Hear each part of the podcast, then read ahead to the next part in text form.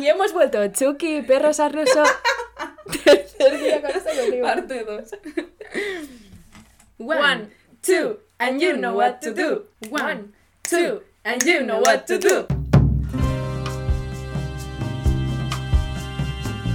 Aka Lion Films, críticas de cine.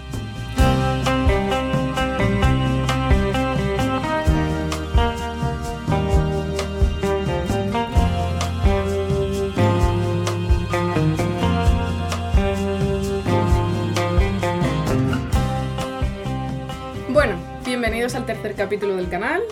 Hoy vamos a hablar de la película Ma Rainey's Black Bottom. Marrainis. Dirigida por George C. Wolfe. ¿Cómo se pronuncia? Jorge. Hola, Jorge. Es una película de George. George C. Wolfe. Wolf. Ok. Dirigida por George C. Wolf en el año 2020. Estrenada de una forma un poco tardía, puesto que esta es la película, la última película del actor Chadwick Boseman.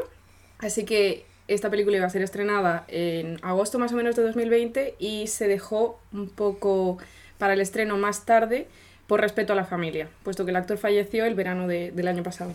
Hay que hablar de las nominaciones a los Oscars de esta película, entre las que destacan a Mejor Actor, Mejor Actriz, Mejor Diseño de Vestuario, Mejor Maquillaje y Peluquería y Mejor Diseño de Producción, de las que ganó Dos. Diseño de vestuario, maquillaje y peluquería. Sinopsis de la película. ¿De qué va? Cuéntanos. La película se describe como un drama musical con tintes biográficos. Es una película basada en una obra teatral escrita por... August Wilson. La película nos muestra un día de grabación en la vida de Mar Rainey. Mar Rainey era una cantante de blues de los años eh, 20 en adelante de Estados Unidos, cantante negra. Y concretamente es un día en el estudio grabando esta canción, Black Bottom. Denominada, por cierto, la madre del blues.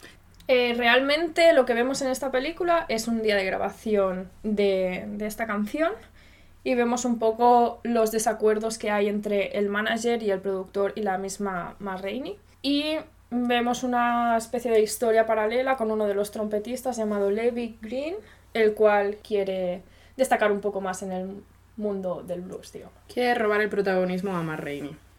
Bueno, bueno. Quiere modernizar, quiere Quiere modernizar. Cositas nuevas. Exactamente. Tenemos aquí una dualidad. Tenemos que Matt Rainey tiene una versión suya propia de interpretar Black Bottom y tenemos que este trompetista tiene una versión más nueva y, según él, mejorada a lo que todo el mundo se opone, puesto que Matt Rainey es como la protagonista, es La líder de The esta Boss. banda. Sí. Em, significado del título. Bueno, Ma Rainey es Black Bottom, pues la canción. Ma Rainey es la que la canta.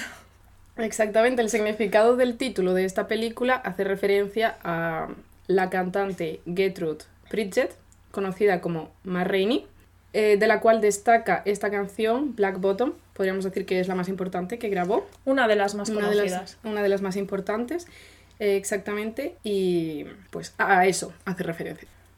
Guión. Guión de Rubén Santiago Hudson.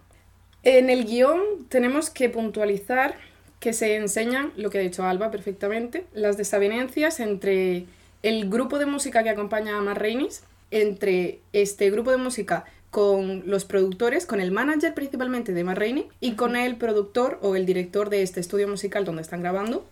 Y a la vez también quiere como hacernos ver el carácter marcadamente fuerte de Matt Rainey, siendo lo que decíamos antes, siendo la protagonista, siendo la estelar de este grupo, puesto que lo es, es ella la que tiene la voz. Y en esto discurre la película. Eh, la situamos en 1927 en Chicago. Y básicamente vemos esas disputas que reflejan o dan a relucir los problemas que había en ese momento con el racismo y sobre todo en el mundo musical. Debemos contextualizar un poco el, lo que sería el contexto hi- histórico.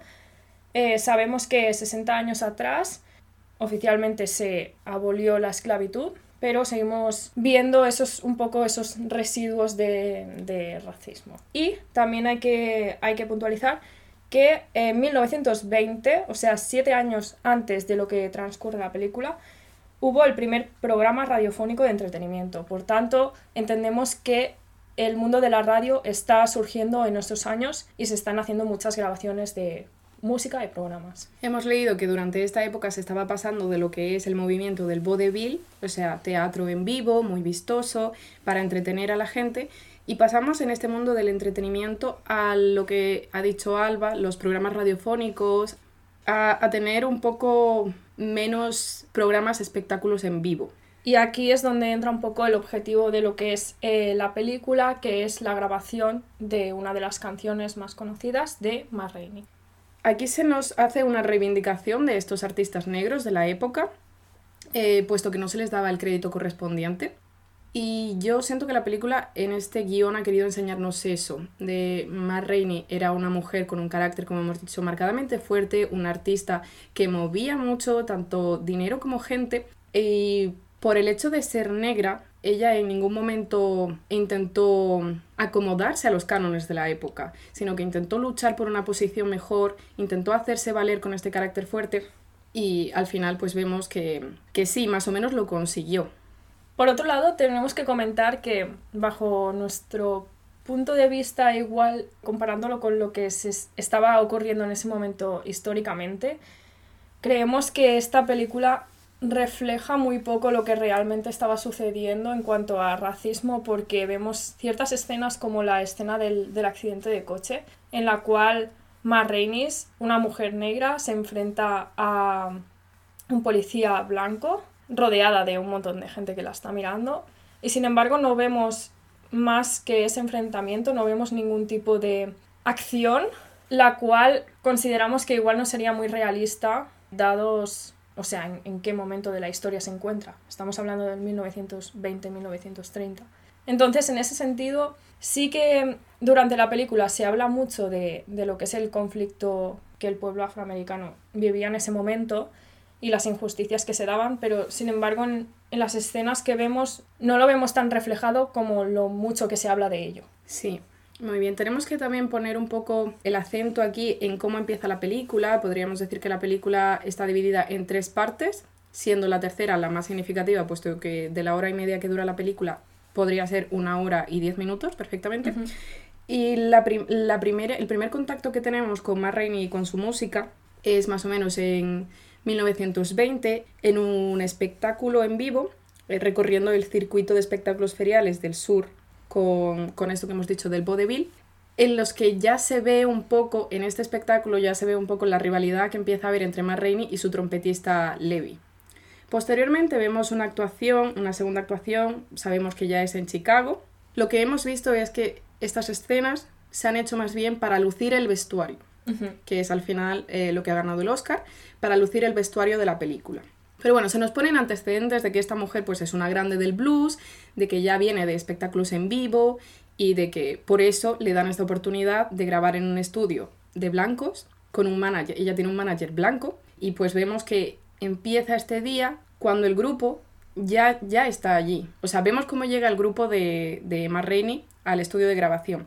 Que por cierto, eh, aquí vemos también que nos llama mucho la atención al Bayamí, que la gente es un, un, pueblo obrero de blancos, mira a estos músicos negros, pero tampoco les dice nada. Lo que nos parece un poco extraño. Exacto, es lo que hemos dicho antes, que no creemos que sea muy realista. O sea, vemos, por ejemplo, Levi compra unos zapatos en una tienda que por lo como son los zapatos no debían ser tampoco baratos. Creo que se comenta incluso. Sí, que eran bastante costosos. y mm, no se ve ningún tipo de conflicto por eso, pero creemos que hubiera sido algo normal en esa época.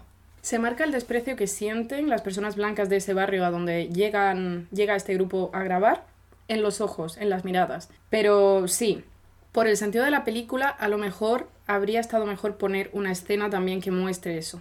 Entonces tenemos al grupo de música ya esperando en la parte de abajo del, estudio, que esto también no sé si esa es una parte importante del estudio o los ponen abajo porque son músicos negros. Mm, no. Yo ahí diría un, poco sí, porque a ellos los ponen abajo y luego a Marreñi la llevan la arriba, llevan arriba, sí. Que es como Marreñi es realmente la estrella. Sí, porque el grupo de música en verdad está como en las mazmorras de, mm del estudio de grabación. Pero no sé si tiene mucho que ver con, el hecho de que sean negros. Al final es la banda, es como un- una parte secundaria. O sea, el, el Sí. punto central es más Rainey y la banda la acompaña. Entonces yo entiendo que la estrella esté en un sitio y la banda esté en otro sitio. Entonces tenemos al grupo de música esperando en la parte de abajo del estudio de grabación y Matt Rainey llega tarde. Vemos que llega en un coche de época bastante bonito, acompañada de su sobrino y acompañada de la que posteriormente descubriremos es su amante, su n- novia, más bien, porque amante no. es su novia y aquí hay que puntualizar que es de conocimiento general que Matt Rainey en vi- en la vida real era una persona con una orientación bisexual, a lo que sentimos y hemos estado leyendo también bastante que la película no ha hecho referencia en la medida que cabría esperar. Realmente es algo que mm, sabemos por lo que después hemos buscado y nos hemos informado, pero en ese momento yo sinceramente cuando la vi dije, uy, aquí hay algo raro, o sea, no sé si no sé si es su novia, no sé si es su sobrina, no sé si es su hija y la está abusando, o sea, se- no sé, es algo como muy confuso, no sabes muy bien qué está pasando y dices, esta mujer además tiene como una presencia así muy autoritaria y muy seria que incluso da miedo y dices, bueno, esta señora, pues no, no sé mm, qué tipo de señora es, porque se nos presenta además muy poco. Sí.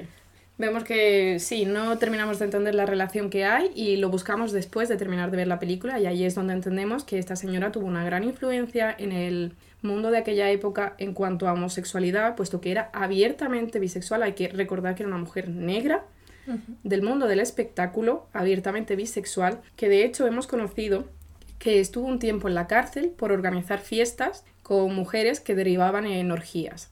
Ahí sentimos eso, que no ha sido explotado correctamente este, este punto de, No ha de Matt explicado.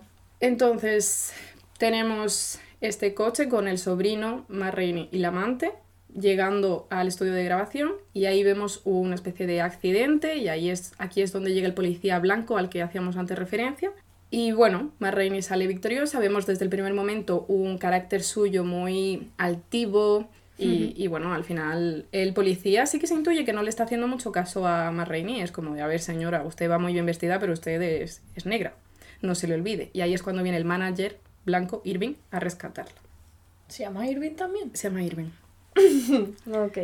Entonces, ¿cómo sigue? Entran todos al estudio de grabación, pero vemos, se hace un poco, a lo mejor para el espectador, desesperante el que Matt Reigns va con mucha tranquilidad. Lo que pensamos no es normal, si tiene que grabar tendría, y llega tarde, tendría que ir bastante rápida. Pero luego vemos el por qué. Y es que si ese día hubiesen grabado todo, el contrato de Matt Reigns se acababa y ya está. Una vez Sí. que ellos conseguían grabarla, Ya la tenían. Eh, sí, y de hecho, este transcurso de esperar a que llegue más Rainis se nos hace largo porque en una especie de diálogo, discusión de lo que es la banda, se alarga mucho. O sea, hablar de los zapatos que se ha comprado Levi durante mm, cinco minutos y no dejar de hablar de los zapatos, pues, no sé, llegamos a pensar, bueno, igual estos zapatos pues tienen algún significado importante, pero realmente no, o sea, se, se llega a hacer demasiado largo. Tenemos diálogos bastante bonitos, bastante emotivos y que están muy en la línea de esta reivindicación de las personas afroamericanas en ese momento. Sin embargo, los diálogos son demasiado largos. Hmm. Nuestro cerebro en algún momento de la película hace switch off y dejamos de atender a la película. Sí, sí. ¿Qué más decimos? Poco más. Graban la canción y. A duras penas, o sea, Marrini va poniendo trabas. Que si le falta la Coca-Cola, que si eh, mi sobrino es tartamudo, pero yo quiero que haga la intro. Lo de la Coca-Cola a mí me parece un momentazo. Vemos eso, es un verano caluroso y ella lo que necesita es una Coca-Cola, a lo que el manager y el estudio de grabación... El manager como que tolera un poco más las rabietas, podríamos decir entre comillas, de Matt pero el jefe del estudio de grabación sí que se- se-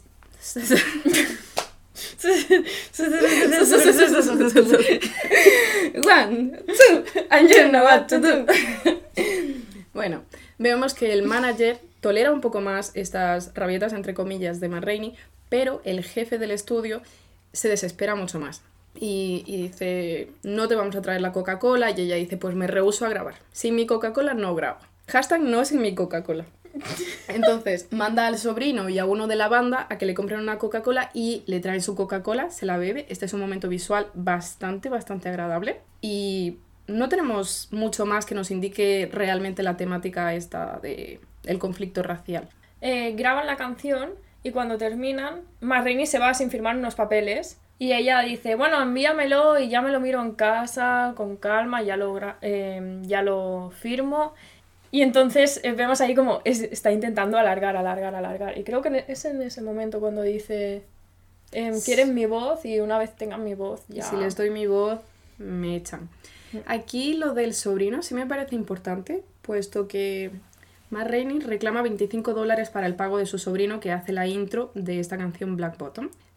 Se gastan bastantes cintas para volver a grabar la canción, puesto que no le sale. Y a pesar de que nadie le había pedido a Matt Rainey que trajese a su sobrino para introducir esta canción, ella considera que el sobrino merece ser retribuido por tal, por tal trabajo. A lo que el gerente del estudio dice que no. Pero al final Matt consigue lo que quería y es que paguen los 25 dólares adicionales, no de su sueldo, a su sobrino por el trabajo hecho. Vamos a comentar también la escena que nos hemos saltado antes entre la novia de Matt y el coprotagonista, podríamos decir, que se termina convirtiendo en protagonista de la película, hmm.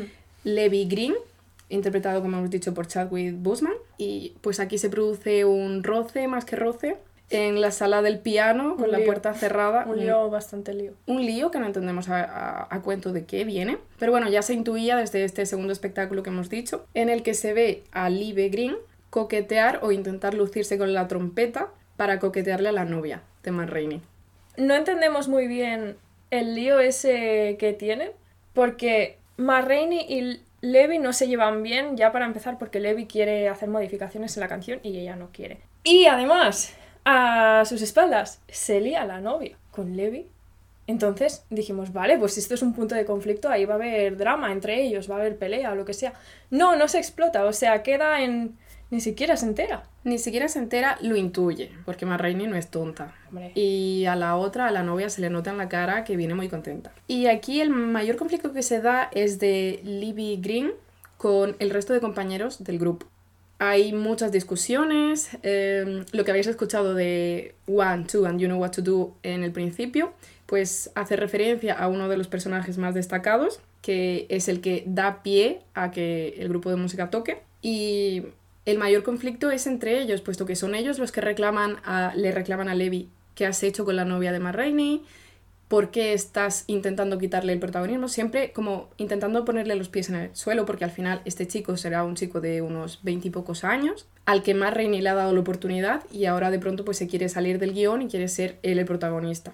Podríamos decir que Libby Green, haciendo referencia a la Coca-Cola, se siente eso, la última Coca-Cola en el desierto. A lo que el grupo le dice, a ver, niño, aterriza, estás en un mundo racista, clasista. Y efectivamente al final de la película vemos que es así. Y de hecho, la última escena de la película vemos las canciones que escribió eh, Levi, interpretadas por una banda de músicos blancos.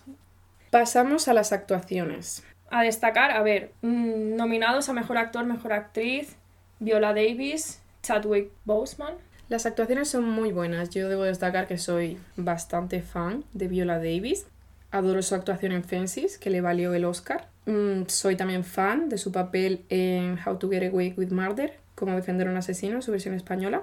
Aquí hace un trabajo fenomenal. Mujer empoderada, mujer fuerte, mujer valiente. Vemos que más o menos esta mujer siempre sigue estos papeles, los elige muy bien elegidos, la verdad. Y le ha valido al menos la nominación. Sí, y de hecho, todos en general, todos imitaron muy bien las voces, la forma de hablar de lo que es la, la época o el estilo afroamericano de, de esa época. Los ritmos de los diálogos no, son pausados, son bastante rápidos y es un poco lo que cabría esperar de cómo se expresaban en esa época. Y en ese sentido, en cuanto a actuación, nos ha llegado. Eh, vemos que la voz de Mar es una voz grave que eh, insinúa un poco ese empoderamiento y esa autoridad. Sin embargo, eh, Levi tiene una voz más chillona y aguda que le hace un poco la cara esa de niño que nos muestra. Vemos también que Viola Davis está muy bien caracterizada como esta cantante de los años 20 del blues. Unos vestidos espectaculares, una presencia en escena muy poderosa, siempre con sus tacones, mucha fuerza física y con mucho sudor, y es lo que decíamos antes, porque está transcurriendo esta grabación durante el verano. y se nos muestra muy bien cómo lleva también una prótesis dental para simular estos dientes de oro que tenía la verdadera Marraine. El pelo también muy conseguido, hay que destacar este trabajo de peluquería también. Y Viola Davis le pone todo. Da una sensación de incluso miedo sin apenas decir nada. Aquí yo creo que llega el gran momento de la real, la verdadera crítica que tenemos sobre esta película. Y es que esta película se llama Ma Rainey's Black Bottom, Ma Rainey en el título, y la actriz Viola Davis, que da vida a Ma Rainey, solo sale una tercera parte de la película. Entonces ahí sentimos que ha habido un poco una... No ha sabido ser certera la película con darle el protagonismo a Ma Rainey. No, al final no, no, te llega exactamente la historia de lo que es Ma Rainey o lo que fue. Y no sé, nos falta un poco ahí. Llega a hacerse también un poco pesado que todos los planos transcurran en el estudio, a pesar de que los colores son bastante bonitos, las escenas se ven muy bien conseguidas, las alfombras del estudio, la, el cómo se sitúan los micrófonos, eso está bastante bien hecho. Pero bueno, ¿quién se lleva el gran protagonismo? Libby Green, eh, personaje realizado por Chadwick Boseman, muy bien conseguido, lo consigue muy bien. Sí, realmente él eh, lo hace muy bien y tiene momentazos muy buenos. Hay que decirlo, todos actúan bastante bien. Eh, tenemos al otro personaje que hace de la novia de Matt Rainey, Ducey May, eh, interpretado por Taylor Page. También tenemos al pianista del grupo, Toledo, interpretado por Glyn Turman. Hmm. Es un señor que nos recuerda como a un mayordomo, una persona muy servicial, con mucho conocimiento de la vida, muy preparada Desgraciadamente acaba con la muerte de, Toledo, asesinado por Leve Green. Por último, destacar a nuestro Cutler, Coleman, interpretado por el actor Coleman Domingo, es el guitarrista y trombonista que hemos dicho pues hace este genial saludo, esta genial forma de introducir las canciones de Matt Rainey. Me gustaría aquí, ahora que hemos dicho lo de Libby Green asesina a Toledo por este enfado que siente por haberle pisado los zapatos, a lo mejor yo podría encontrar aquí una metáfora como que al final entre la propia gente del mismo grupo se iban pisando unos a otros. A lo mejor por eso hemos tardado tanto tiempo en llegar a una, a una situación de, de respeto y de, de, no racismo o al menos menos racismo. ¿Fotografía? Fotografía. Llega el momento, gran momento de la fotografía. El director de esta genialidad ha sido Andrew Montshine. Vemos unos planos dramáticos, hemos dicho que esta película es un drama musical con tintes biográficos. Eh, se ofrece una imagen muy poderosa de Matt Rainey. Me gusta muchísimo cómo se ven los vestidos en escena. La fotografía, la verdad, no es estática, es una fotografía bastante rápida, bastante movida y dinámica. ¿Qué destaca para mí? Destaca ella. Destaca Matt Rainey, destaca Viola Davis como Matt Rainey se le ve el pecho brillante, ya hemos dicho antes, por el sudor, el empoderamiento, el pelo. Son escenas bastante bonitas, también es un verano muy soleado, es muy luminoso. Al principio también tenemos en, estas, en estos espectáculos en vivo de vodevil que hemos dicho, contrastes con plumas, con tocados en la cabeza, con vestidos de diversos colores. También tenemos a bailarinas bastante entradas en carne, que al verlas desde planos desde abajo, te puedes llegar a imaginar una escena muy decir que al final es lo que te lleva a pensar en el vodevil en espectáculos en vivo. Por lo demás... Sí, em, me gustaría añadir, tenemos una fotografía que la subiremos a Instagram, la cual son todas las bailarinas vestidas más o menos del mismo color, un, un color terroso como carne incluso, y en medio a Viola Davis de un azul oscuro eléctrico que destaca muchísimo y es esta visión un poco de circo que comentaba Kelly. Y bueno, a mí me gustaría añadir tema de los zapatos. Son unos zapatos amarillos que evidentemente destacan mucho, pero lo que es la gama de colores de toda la película, de ser terrosos, sepias, em, no llegan a cantar demasiado, o sea, no llegan a destacar o incluso molestar. En cuanto a banda sonora, para mí se queda corta, en el sentido de es muy bonita, pero si estamos hablando de la historia de Ma que era la madre del blues, por lo menos a mí me faltan más momentos musicales. Al final tenemos dos momentos musicales, el principio y lo que es la grabación de, de la canción.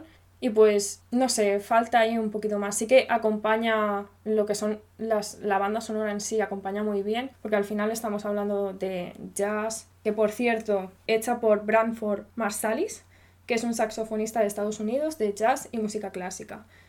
Eh, segundo apunte, no canta Viola Davis, canta Maxine Lewis. Aquí podemos encontrar esta esta tendencia de los directores a contratar a una actriz muy famosa, que lo hace muy muy bien, y a poner la voz de fondo eh, de una cantante profesional. Lo vemos también en esta película Volver de Pedro Almodóvar, en el gran momentazo de Penélope Cruz, cantando y tocando un poco el cajón, las palmas en un momento muy flamenco, en el que sabemos que la canción Volver la cantaba nuestra maravillosa Estrella Morente. Quería comentar que el rollo Em, de lo que son las escenas de transición es muy parecido a Mank en cuanto a lo que es la, canción, o sea, el, jazz, el ritmo ese movido. No olvidemos que Mank se sitúa 10 años después de lo que se está situando eh, Black Bottom. Entonces, hay muchas similitudes y al final vemos que el, ritmo movido de jazz eh, da mucho dinamismo a lo que son las escenas de transición. En general, la fotografía y la banda sonora acompañan muy bien y en la línea general de lo que hemos dicho también de la actuación, que es bastante buena, y de la temática. Quiero apuntar algo. Chadwick, en su momento hemos leído que en las escenas en las cuales tenían que fingir que estaban tocando, porque evidentemente ellos no estaban tocando, Chadwick le pidió a Branford Marsalis las digitaciones de la corneta porque no solo quería dar una buena interpretación a lo que es el músico cuando está tocando, sino que quería darle el realismo de realmente tocar las notas correctas. Es una curiosidad. A nivel de actuación me parece que está muy bien. Tenemos en referencias, a ver, hemos dicho antes que esta película está basada en una obra de teatro de August Wilson, denominada de la misma forma, My Rain Black Bottom, y sinceramente la película es buena, pero se ha quedado en un intento de transformar esta obra teatral a una obra musical del, tamaño de un largometraje. Entonces vemos que a lo mejor para teatro sí funcionaría perfecta, pero para películas se nos queda un poco corta o a lo mejor no le da tanta importancia a lo que hemos dicho, al personaje principal de Matt Rainey. También tenemos que destacar aquí que Denzel Washington, el productor de esta película, ha comprado los derechos para hacer nueve historias de este escritor y empezó hace un par de años con la de Fences, que ya hemos dicho que eligió en su momento también a Viola Davis para protagonizarla. Y bueno, seguiremos viendo en el futuro con qué nos sorprende. A lo mejor de la misma temática de cantantes de estos años o ya veremos. Aquí en referencias queremos destacar también a cuatro personas. Empezamos primero por Anne Roth. ¿Quién es esta persona? Es una mujer de 89 años, diseñadora y que ha hecho merecedora a esta película del Oscar a Mejor Diseño de Vestuario. Esta mujer además ya ha ganado el Oscar en otra ocasión, en el año 1996, por la película El paciente inglés. Y sinceramente podemos ver que esta mujer maneja con una elegancia absoluta todo el diseño de vestuario. Tiene también, encuentro yo en ella, muchas referencias al mundo del arte. Esta mujer ha participado en el vestuario de la película The Hours, que si la habéis visto sabéis que trata de la vida de Virginia Woolf, en el año 2002 y es una película protagonizada tanto por Nicole Kidman como por Meryl Streep. Así que esta mujer tiene ya una recolección, tiene un, bagaje personal con este mundo del vestuario y esta referencia al, al, arte. Por ejemplo, vemos aquí en The Hours la referencia a la pintura Ofelia de John Everett Millis. Es un óleo de una mujer en el agua con un vestido verde bastante llamativo, bastante bonito y es lo mismo que vemos en esta película The Hours. Y todo el vestuario, como hemos dicho, diseñado por Anne Roth. Es también una referencia que luego encontraremos en la película Melancolía de Lars von Trier. Y las tres escenas con esos vestidos pues hacen referencia a este óleo, muy bien interpretado por esta señora, la verdad, es una maestra en lo suyo. En segundo lugar, ¿qué tenemos? Tenemos a los que han hecho merecedora esta película del Oscar a Mejor Maquillaje y Peluquería. Por un lado tenemos al maquillador español, Sergio López de Rivera. ¿Por qué tenemos a este señor maquillando a Viola Davis y convirtiéndola en Matt Rainey? Puesto que se conocen de la serie How to Get Away with Murder. Y aquí hemos leído que fue la propia Viola Davis la que pidió a este maquillador español para que la caracterizara como este personaje Matt Rainey. También hemos visto que ha sido un reto poner a Viola Davis como esta cantante, en palabras textuales, gorda, la más fea también de la industria, es una persona que sudaba constantemente, llevaba dientes de oro, cejas finas y un peculiar ahumado de ojos. ¿Por qué destacamos esto? Puesto que lo ha llevado verdaderamente muy bien a escena y hemos visto, como ha dicho Alba, una Mar Rainey que te transmite esa autoridad y te llega a dar miedo.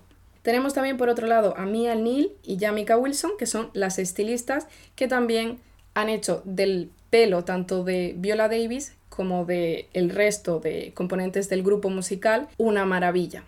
Pasamos a las conclusiones. Conclusiones. A ver, opinión de Alba. Las actuaciones, ya lo hemos dicho, no están mal. O sea, para mí las actuaciones están bien, están conseguidas.